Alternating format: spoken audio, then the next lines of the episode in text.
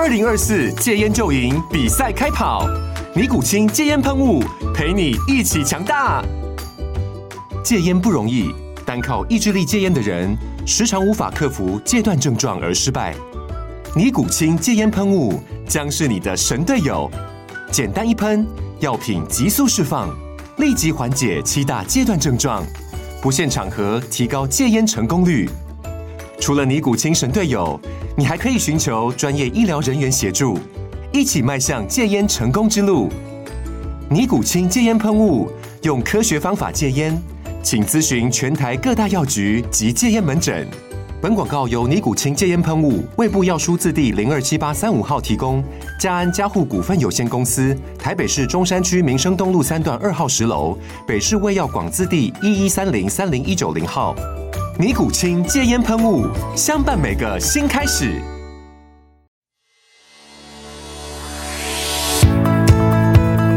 大家好，我是美股航海王。有没有发现片头曲换了呢？就像日本动画，到了一定的时间就会换片头曲哦。九月来临，新的片头曲带我们航向今年最后四个月，准备出发，让我们一起成为美股航海王。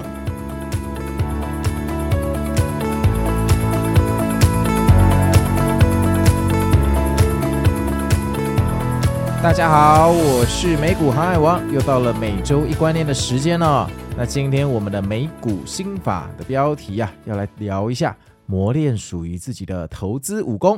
那这个我预计哈要做成三部曲哦。那今天要讲的是第一部曲哈，股海四重天。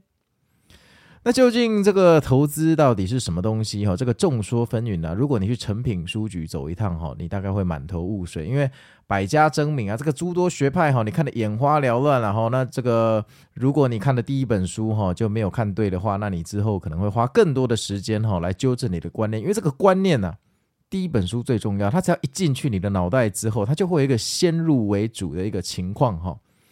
那根据我自己投资的心得啦，我最后总结，这个投资就是学习管理自己的运气哈，去这个绝对不是管理你自己的技术哈，大家技术其实都差不多啦，大家技术这个不会差太多，重点是怎么管理自己的运气。那管理运气是一个很上层的观念，如果把它弄到一个比较实作的阶级的话，其实就是怎么样管理你的现金部位，让你的现金部位在对的时间可以发挥对的用途哈。而不是永远都是 all in 去承受市场的单边行情啊。从另外一个观点来讲哦，你投资的绩效哦，就是你现在的人生观、价值观、你的三观在市场上价值多少钱。那如果你想要提升你的绩效或提升你赚的钱，你势必就要慢慢修正你的三观。那你修正了这些三观之后，你会发现你在市场上会变得越来越顺。或变得甚至越来越差，那就表示你做对的方向或修正错的方向，那你就要好好的继续去改进哦。那这个众多学派、百家争鸣啊，这个我就不多说了哈。技术派，然后理论派、天文学派、画图派，然后这个价值投资，哈，真价值投资、假投机，什么一大堆鬼东西的，反正一大堆学派。但我觉得啊，这个东西有点像我们的宗教。就是无论你今天是拿香拜阿弥陀佛、观世音菩萨，还是你是呃信耶稣基督，其实他们都是要叫人从善嘛，吼，没有一个教派就叫你去去杀人放火，所以我觉得不管怎么样，这种就像教派一样，它是给你黑暗的时候，这个心灵有一个力量去保护你，这个心里面那个火种不要被熄灭哈。人如果心里面的火种被熄灭了，那你可能就没有目标、没有梦想，可能就没有一个发光发热的这个持续性。那我觉得投资也一样哈。今天我最常看到的就是网民在那边互相攻击啊，说什么啊，你们这个价值投资的傻空去死吧，准备被拉爆喽！啊，傻多，哎呀，你们还在期待大 V 天龙吗？今天要大 A 天龙喽，什么之类的，然后骂来骂去啊，说什么价值投资出来越跌越买，啊，就有技术派跟人家说啊，你准备抄的满手鲜血，傻逼什么，那边骂来骂去，这个不多说哈。我跟你讲，这些都在浪费自己时间啊。因为你投资的成功永远不可能建立在他人的痛苦上，就是你投资的成功不是取决于你把人家骂得多难听，让人家很伤心在那边哭泣，而事实上，你花那么多时间把人家骂到在哭，你还不如把时间拿来研究你手上的股票是不是有些应该要停利啊？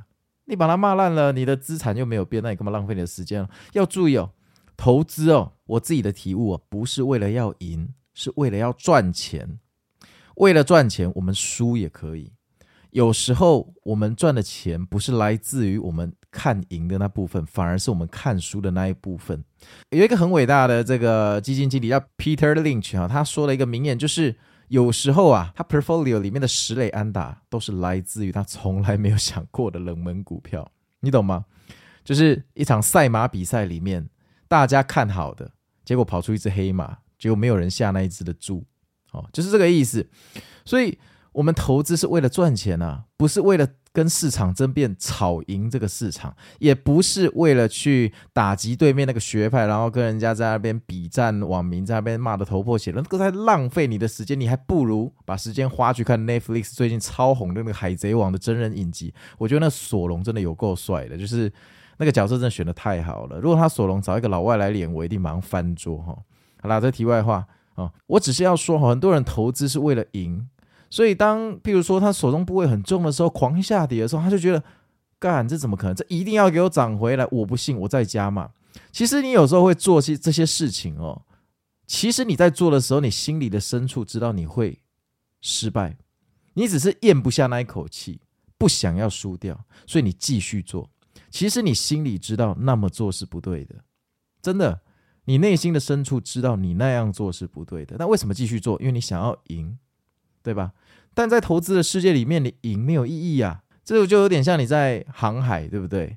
请问你今天跨越了这个浪有什么屁用？也许你今天运气好，浪来了，你冲破它，你很厉害。但其实浪来的时候，你也可以绕道而行，就不要跟它硬碰硬啊，对不对？结局是一样啊！你去冲浪，说不定冲了两三次，船就破掉就成了嘞。所以这个。结局哦，重点应该要放在你的资产有没有增加，而不是你赢了多少次。如果你今天你的投资策略的胜率很低，譬如说十次只会对三次，其他七次都输，但你天生停损停利技巧就超强，好不好？那七次输的远小于你这三次赢的，那也是一个很厉害欸，那你也很厉害欸。我跟你说真的，那那基本上你就可以靠这样赚到退休了。就是我们虽然说进场看胜率哦，但胜率其实不是绝对。真正的绝对是你的期望值，好，如果你输都输很少啊，赚那么少次，但每一次都赚很多，那也很 OK 啊。我们重点是要赚钱啊，不是要变输赢啊，不是要赢哈。有时候输也不错，只要有赚钱，什么都很好。然后呢，这个时候呃，因为我们身边充斥了各式各样的同事、呃朋友啊、老师啊，那些所谓的老师名嘴之类的哈。那他们很可能会间接的去影响你，因为我们人是缺乏安全感的生物，我们是一个羊群效应哦，这个也不用怪自己啦，我们生下来我们的基因就是这样。我举个最明显的例子哦，你今天没有吃过的餐厅，如果在午餐时间他一个人都没有，但隔壁在客满在排队，你会吃哪一家？难道你跟我说你要价值投资，众人恐惧你贪婪，你要去吃空的那一个餐厅吗？我想大多数你会接受排队排个十到十五分钟去吃隔壁那个爆满的，为什么呢？因为很多人在吃它，所以表示它应该好吃嘛。呃，就算不好吃，有这么多的人陪我不好吃，那也 OK，表示也不会难吃到哪里去嘛。所以其实这个观念在无微不至的所有的细节哦，影响我们生活的一举一动和所有的决定。哈，那大家可能没有发现这件事情，但在投资上也是一样哦。今天你的朋友赚很多钱，在那边晒对账单，或者老师在那边讲哪一档股票、哪一个标股，明天行情要开始，跟着他就没错哦。那个常常听到这些名言哈，但事实上，就算那个老师是说对了，你也不一定能跟着他赚钱。为什么呢？因为那是他的方法，那是他的心法。什么叫做心法？心法就是你有看过金庸武侠小说吗？你秘籍练完之后，你要跟你。体内的真气可以结合，就是你的口诀跟真气要可以结合，最后可以运行你的什么九大周天、十二大周天，然后最后你就功成圆满，你就出关了嘛，对不对？但事实上哦，没有这么好，因为如果你念了这个秘籍、念了心法之后啊，跟你体内的真气哦不对头，它打架了，我们称为真气岔气啊，然后你就走火入魔，就挂掉了，挂掉了。那投资也一样哦，在《超级绩效》这本书的作者马克说啊，属于自己投资方式，他给了一个最好的定义，就是软体跟硬体合而为一，然后融洽无比，感到很舒服、很自然，代表那个就是属于你的投资方式。那属于你的投资方式啊，千万不能说你在执行的时候觉得卡卡的。什么叫卡卡的？就是干，我现在就很不想做这件事。但是书里面叫我这个时候要做这件事，可我做这件事，我觉得违反我人生的大原则。我人生就是想要把现金换成股票，因为现金对地球没有贡献。现金一百万年之后，它还是一坨现金，像大便一样躲在我的账户里，它不会流到这个社会的体系里面，它不会流到很多人的手里面去产生价值，对吧？所以，我希望我的现金变成一个呃可以产生价值的东西，那就像是股票，好，股票是其中一种形态。那我有了股票之后，我就觉得，诶，这些现金消失在我的世界里，它转化成了股票，我觉得开心，我想拥有它，这是一种感觉。那如果你有这种价值观的人，我今天教你每天在那边短进短出做当中，你一定很痛苦。为什么？因为你的价值观告诉你，股票就是现金的一种形态。它的存在跟大自然是融洽无比的。那为什么我今天要这样去持有一个股票当资产的时候，我居然需要每天把它卖来卖去呢？你会百思而不得其解。事实上，你在做买进买出的时候，你就会常常怀疑自己是不是头脑秀逗。那我现在可以直接给你结论了，就是基本上你这种根深蒂固的观念，这辈子都是无法修改的。这个基本上就像机器哈出厂里面的韧体一样，你是无法修改的。我们说那个股市啊，投资啊，锻炼心灵哲学啊，锻炼修修身养性心性啊，那个是指说你找到了自己的流派之后，你来锻炼哈你的部位调节的能力哈，跟降低风险的方式，不是叫你去改变原来的门派呢。这个就像你哈利波特呢，你帽子一戴上去，你真你这一辈子就注定是史莱哲林，你不会是葛莱芬多。但是你成为史莱哲林之后，你也可以练到跟伏地魔一样强啊，对不对？你练的是说，你在这个流派里面，你能走到多高的位置？你管理运气的技巧多高超？不是叫你去改变你的流派，那个叫天赋，那天赋是改变不了的哈。所以个人啊，这非常推崇呃马克这个说法，就是软体跟硬体必须要流畅无比，不能卡卡的。我再举个例子，你有没有遇过？你买了 iPhone 或 Android 的手机之后呢，过了一两年，它推出新机了哈，那你没有去。买这个新机没有去花钱，但是呢，随着它软体的更新，你觉得你的手机越来越卡，越来越慢，尤其 Android 有没有？你一定有这个经验。为什么你会卡？因为它新的 OS 里面啊，动画越来越多。那动画这个东西会吃记忆体、吃效能啊。如果你没有换最新的机子的话，那个效能往往负荷不了，所以就变成说，你只是做一些不起眼的事情，但画面还是卡卡的，甚至有卡顿的情况。那我偷偷跟你讲，这也是厂商的阴谋啦。不让你卡顿，你怎么有换机子的欲望呢？对不对？就像有些老师，对不对？他知道你很想听什么课，他就会把你很想听的东西设定成付费订阅内容啊。那不然你怎么去订阅？好的都给你，都免费给你，那他科西北风吗？这不对嘛？这不对嘛？各行各业都一样嘛，哈。你想要的东西，你就必须付费获得。那知识是有价的哈，绝对不是免费的哈。好啊，那凡是从模仿开始，像我们小时候在画油画，呃，画画，我们一定是从画苹果开始。大家都画过一颗苹果嘛，只是有人画了之后发现他很讨厌画画，他就不画了。那有些人画了之后很开心，最后就变美术系，就画得很好。但我觉得在投资里面啊，这一句话是非常的危险哦，因为我们从小就学习，呃，任何的事情都要从模仿开始。但投资的问题是我们模仿了之后，就往往忘了修炼。这件事情，就我们模仿了这个外在的行为，但是忘记跟自己的灵魂做磨合，所以最后大部分的人都会岔气而死。所以啊，这个模仿之后啊，在投资里面，我觉得你还是要尊重一个东西，叫下场战斗。那这个战斗非死即伤嘛，哈，这个就是白刀子进红刀子出。有时候你会打赢别人，有时候你会头破血流，好。那这个都很正常啊、那每一次的决定，你都需要自己帮自己决定。你做的决定会影响你未来的结局。那我举个例子哈，比如说呃，早年我这个奉行巴菲特的原则，那那个时候我就买了一些科技的股票。那我就去看财报，看基本面，甚至成为他的忠实用户，甚至成为他公司业务上往来的客户。我买了一些股票，然后我非常确定这些股票，我完全的认识它。我虽然不能说，呃，就是跟他们内部的员工懂一样多啦，但我相信比一般的散户我懂得更多哈。结果那个时候，在七八年前那个时候，有一阵子的科技股一直在跌了哈，那跌来跌去，好，有时候很惨呢。一个新闻它一天跌六趴，哈，跌六趴，如果照我现在的做，我就走了。但是那个时候，因为我奉行巴菲特的原则啊，所以我总是在跌六趴的时候买进，我永远都奉行这个原则，大跌大买，越跌越买。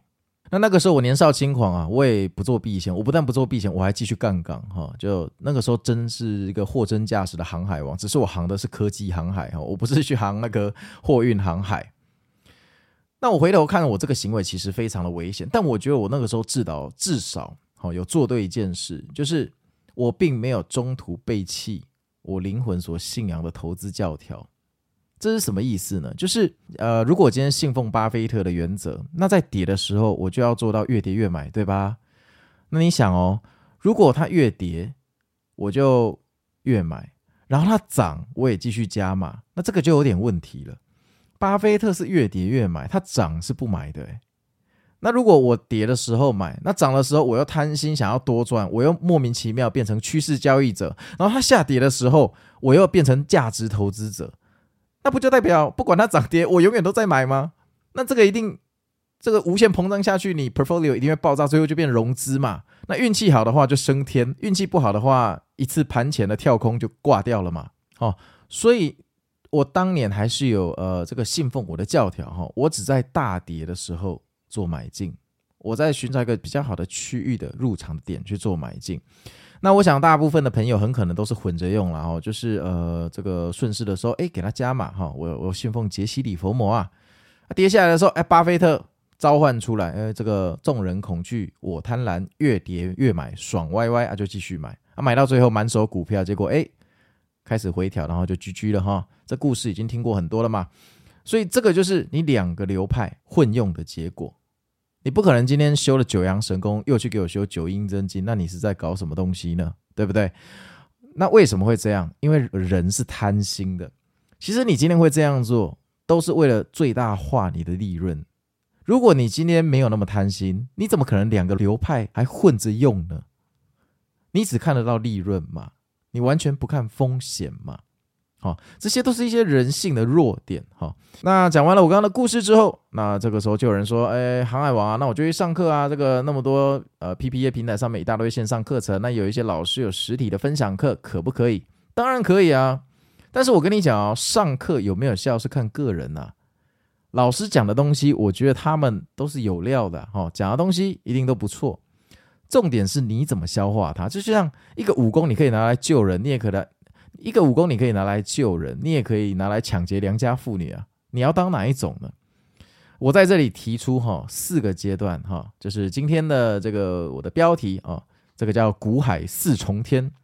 那为什么我我这个这个题外话一下，为什么要取这个？因为我希望这个讲投资要讲的稍微有趣一点，我不希望每天在跟你们科普这些教科书，然后你们看到我的脸哦，没有啦，我没露脸，呃，你们看到我的 logo 哦，就觉得我是那个。非常严肃的一个财经台，然后感觉好像在上课。No no no no no，我跟你讲啊，就算你对呃股票没兴趣，我也很欢迎你来听我的频道，因为我希望可以让你有欢笑、欢乐嘛。哦，就是一半一半了哈。所以我会用一些比较有趣的比喻，这都是我绞尽脑汁想出来的哈。这个智智智智慧财产权的无价无价。好，为什么叫股海四重天呢？因为以前我以前有在看那个港漫，香港的漫画。那天子传奇啊，如果你知道这个名字，表示你的年纪呵 呵可能跟我差不多。那是一个叫黄玉郎的漫画家画的。然后呃，天子传奇里面有一个武功哈，叫混天宝剑。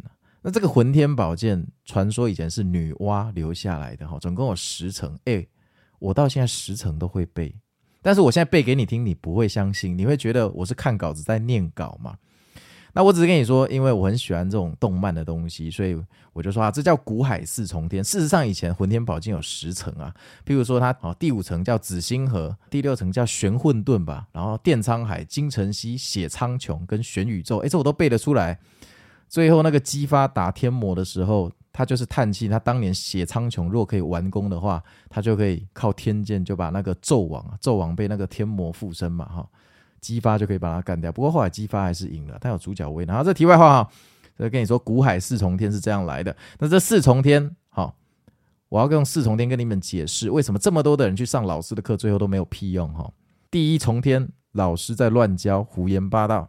那这个，我觉得这个现今，因为这个资讯真的很透明啦，所以我看了一下现在在台上的老师们哈，都是蛮算真材实料，所以我觉得这一个啊，这个状况不是很严重。那怕的是说，你透过学习的管道找到老师，其实不是那些知名平台上的老师，是比较私人的，然后在神秘的教室里面开课，就像那个邪教在那边摇来摇去啊，干嘛干嘛的之类的。所以这个你就要自己非常小心哈，因为投资这个东西有一点讲神学跟信仰哈，基本上老师讲的东西到底有没有料？资深的股民一定听得出来，但如果你今天会去上这种课，表示你完全不资深，所以你肯定是听不出来。所以如果你要上课，记得要找可信赖的平台、有名的平台，或者已经有一定粉丝的老师哈。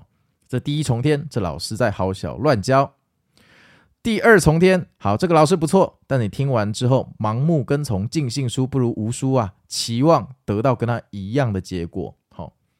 那首先我要先跟你讲，这个老师自己的绩效不一定很好，好，所以你也不用期望跟他得到一样的结果，说不定你的绩效会超越他。这个叫青出于蓝更胜于蓝，好。然后呢，如果这个老师真材实料，他的绩效真的还不错，你也不能期待你今天听完照他的做就得到他的结果。为什么呢？因为我刚刚跟你说过了，武功是心法啊，心法练了之后，每个人体能排斥或融合的状况不一样。这个不一定符合你的价值观，有时候你可能练到一半，你就会发现这就卡卡的，在这一根我就这个坎我就过不去，我觉得这里应该要怎么做，但为什么那边就要怎么做？为什么老师要这样做？这个时候我跟你讲哦，你不要想要强行冲关突破九重天，这个时候你就是要，这个时候你就是要马上换老师，你不要一直执着啊！你练少林寺的武功练到快走火入魔，难道你还继续在少林寺跟他蹲吗？换到武当去吧，孩子。懂吗？就是这东西合不合哦，其实是非常直觉可以查见的。就你上了三四堂课，开始用他的方式去操盘的时候，做一些做投资的时候，你发现在执行某些规则的时候，你心里就是不舒服。我说的心里不舒服，不是说你在停损断头，停损断头是任何流派大家都不舒服，好吗？我说的是一般的观念，譬如说我就是一个很想要长持的人，但根据老师的条件，我就常常在这里需要再进步，再出去，我就。不太喜欢这种进进出出的感觉，我也不喜欢这么高频的交易。这个是一个天生的价值观，这个只有你自己才知道。你觉得卡或不卡，或觉得如鱼得水，或者说啊，这就是我要的方式，行云流水，这是你自己才感觉得出来。所以这方面你自己要帮自己，你千万不要去欺骗自己哦。好啊，接下来第三重天，好，听完之后你没有盲目跟从，但是你不努力去消化。那这个消化不是指你上课听懂老师的讲话哈，消化是指你运用这个心法的观念啊，去实战，实际去市场上打滚，去享受亏钱跟赚钱的感觉，然后这个感觉会直接反映在你的这个价值观跟灵魂上面，你会跟他有个磨合的过程，这个过程可能会非常的漫长，有些人可能天才可能半个月，庸才可能要十年，不知道，但大多数的人。在这个阶段都过不去，大多数的人在这个阶段都没有走过来哈。这边我称为投资者的坟场，那基本上大部分的投资者这一辈子都在这个阶段，或者死在这个阶段。那为什么会死在这个阶段？因为你不管拜访了多少老师，换了多少心法，在你找到真的适合你的心法之前，你很有可能都承受不了那种亏损的痛楚。或挫败感，所以你最后就会痛恨这个股市，你就会离场，然后警告你的孩子或孙子，你不要给我碰股市。爸爸妈妈当年就是这样怎样怎样，所以大部分的人哈、都会死在这个阶段。那呃没有死在这个阶段的人，也通常是苟活在这个阶段，因为这个阶段我觉得你要达到什么行云流水啊，在水上漂啊，在那边踏那个腾云驾雾，我觉得是十分的困难哦，真的非常非常困难哦，要有非常大的觉悟哈。哦要非常的想赢哈，就像马克说的，在超级绩效里面说的，你有多想赢，你必须非常非常的想赢，你才有机会赢。好啊，股海四重天哈，第四重天啊，大功告成，你练就了一身神功哈，偶尔亏钱，但是能守住赚的钱。这个时候你的绩效不一定需要超越大盘很多，也不一定要每年翻四倍五倍哈。我指的不是那个，我指的是你每一次赚钱之后，你都有办法在市场变色的时候啊，把你的钱留一部分下来，所以你的资产会随着时间不断的增加，而不是说你现在赚很多，今年是股王哦，航海王，然后明年你就变那个沉海王，就沉到海里去了，不是这样哈，不是这样哈。在股市里面，我个人觉得防守永远比进攻重要。只可惜这个第一次进入股市的热血勇者们眼中都只看得到进攻跟航海王的保障哈，这个是大概受到电影的影响了。但你要知道，你看电影不会亏钱了哦。那这个玩股票所以亏钱的哈，所以呢，股海四重天哦，第一重天就老师在乱教，第二重天就是尽信老师，期望一样的心法在你跟老师身上得到一样的结果啊。第三重天就是好了，拿了心法，你知道结果可能会不一样，拿着心法去战场上厮杀，结果呢熬不过去，死在战场上，或者像一个游魂一样勉强活在战场上。那第四。你已经离开了战场，你成为一千个人里面少数活着走出来的那两个人，你功德圆满，大功真至化境哈。那在我的经验里面，跟我看过的人跟朋友里面哈，我觉得只有两种特质哈，可以走到阶段四。第一，无欲无求，他没有想赚很多，他没有想赚很多，所以他能撑过阶段三，你信不信？其实阶段三会死掉的人。都是因为贪心而混用了两种门派以上的人，导致真气岔气、走火入魔的人。就像我刚刚说的，股票好的时候，你变杰西·里佛摩搞顺势交易；股票不好的时候，你变巴菲特逢低加码。两种混着用，又不喜欢停损，最后你就死在战场上。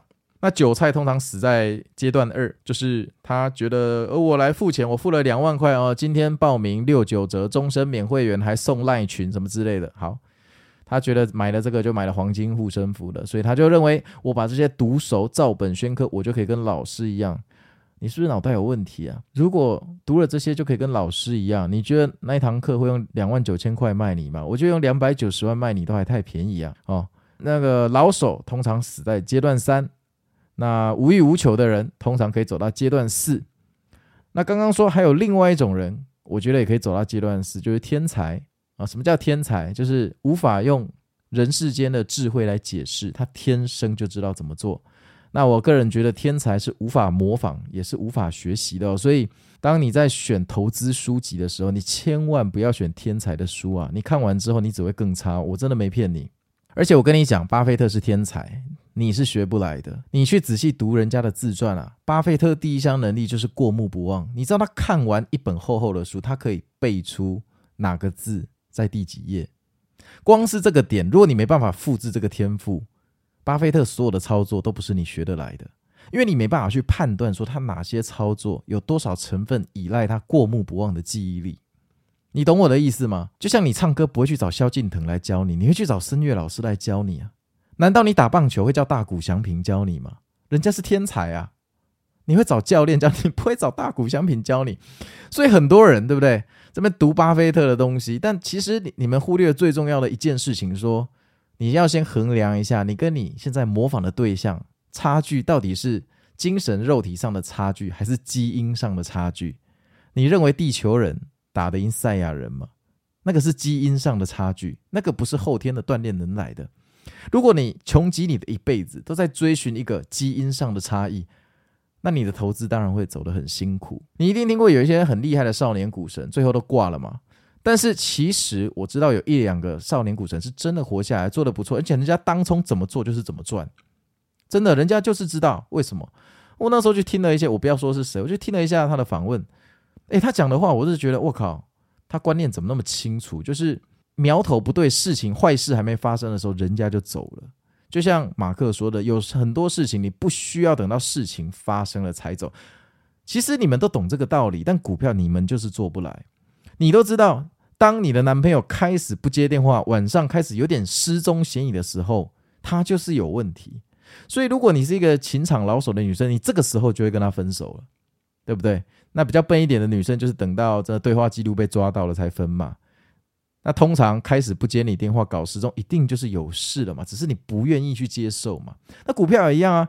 当你想要的走势没出现，反而吃了两根跌停板的时候，你还在那边想要众人恐惧我贪婪的时候，你就是有问题了。那个时候就事情很明显已经出问题了。但你永远不知道问题在哪里啊！你不一定要等到你真的头破血流、被断头的时候才要停损嘛？你懂吗？停利绝对比停损舒服。那当然，大赚绝对比停利舒服。但如果你什么事情都要等到停损才做的话，你就会像一只落水狗一样，就可以当人的时候不当人，一定要非等到当狗的时候被赶出去。好，哎，其实这个是为什么我讲的这么难听，这是我的亲身经历，以后有空再跟你们讲。哈，真的能当人的时候，哈，一定要想办法当人，千万不要到当狗的时候，哈，那个时候我们走投无路，就真的只能当落水狗，落荒而逃，哈。好啊，那因为我这个磨练自己的投资武功，我是想说弄个三部曲啦。那今天就差不多到这边哈。那再跟大家复习一下今天的重点哦。股海四重天，这个是我自己发明的哈，这个是来自于天子传奇的那个浑天宝剑哈。那第一个重天，这个老师在乱教，但你没有辨别能力。第二重天，这个老师不错，但你希望同样的心法用在你身上，跟老师得到一样的结果，这个有点像疯子了哈。第三。你知道这个不会得到一样的结果，所以你愿意把心法哈下战场去磨练。磨练的过程中，不好意思啦，熬不过来哈，就战死沙场或者勉勉强强活在这个战场上。第四阶段，你要么是天才，要么就是贪念无欲无求。你最后活过了阶段三，到了阶段四，恭喜你。基本上到阶段四的人，我觉得你这辈子财务应该不会有什么问题了，不会有什么问题啊。好啊，那我是美股航海王，那我们就明天见喽，嗯，拜拜。